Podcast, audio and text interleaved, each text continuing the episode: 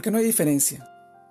La palabra de Dios nos dice hoy, pero ahora, aparte de la ley, se ha manifestado la justicia de Dios, testificada por la ley y por los profetas, la justicia de Dios por medio de la fe en Jesucristo, para todos los que creen en Él, porque no hay diferencia por cuanto todos pecaron y están destituidos de la gloria de Dios, siendo justificados gratuitamente por su gracia, mediante la redención que es en Cristo Jesús.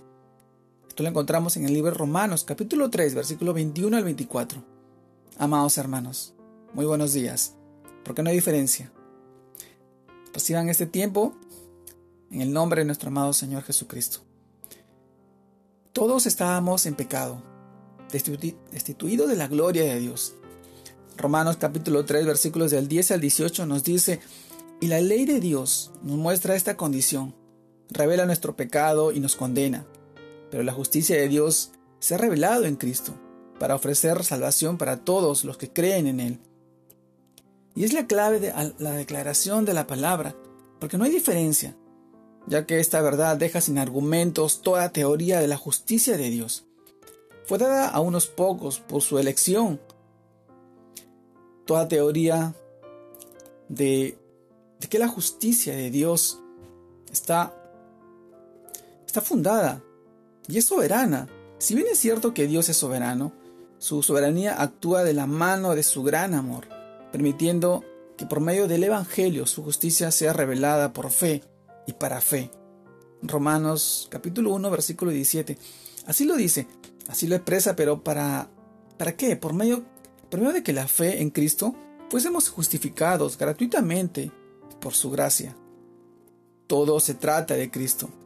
Si quitamos a Jesús de la educación y de la ecuación, todo esto se vuelve confuso, ya que el testimonio de Jesús es el espíritu de la profecía.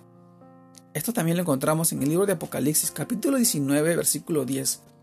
Amados hermanos, claro que Dios puede tener vasos para honra y vasos para deshonra, para mostrar su gloria y poder, su innegable majestad y soberanía. Soberanos. Romanos capítulo 9 versículo 22 al 29, esto también lo encontramos ahí. Y aún así, en el amor de Cristo, quiso por medio de la fe ser hallado por quienes lo buscan, no por las obras que demanda la ley.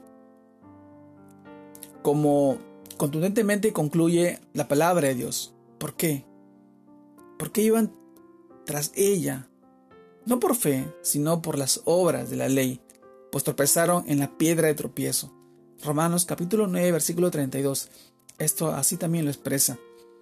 Amado hermano, el entendimiento de la salvación por medio de la fe en Cristo Jesús, de su justicia revelada por la fe y para fe, ¿a qué nos lleva? A ser transformados en nuestra conducta, siendo poseedores de tan alto regalo, y nos debe llevar a compartir el mensaje de salvación a toda criatura.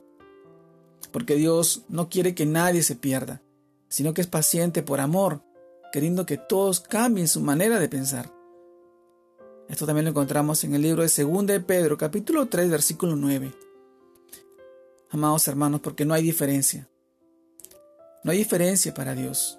Dios no hace acepción de personas. Todos estamos, estamos prestos a ser salvados.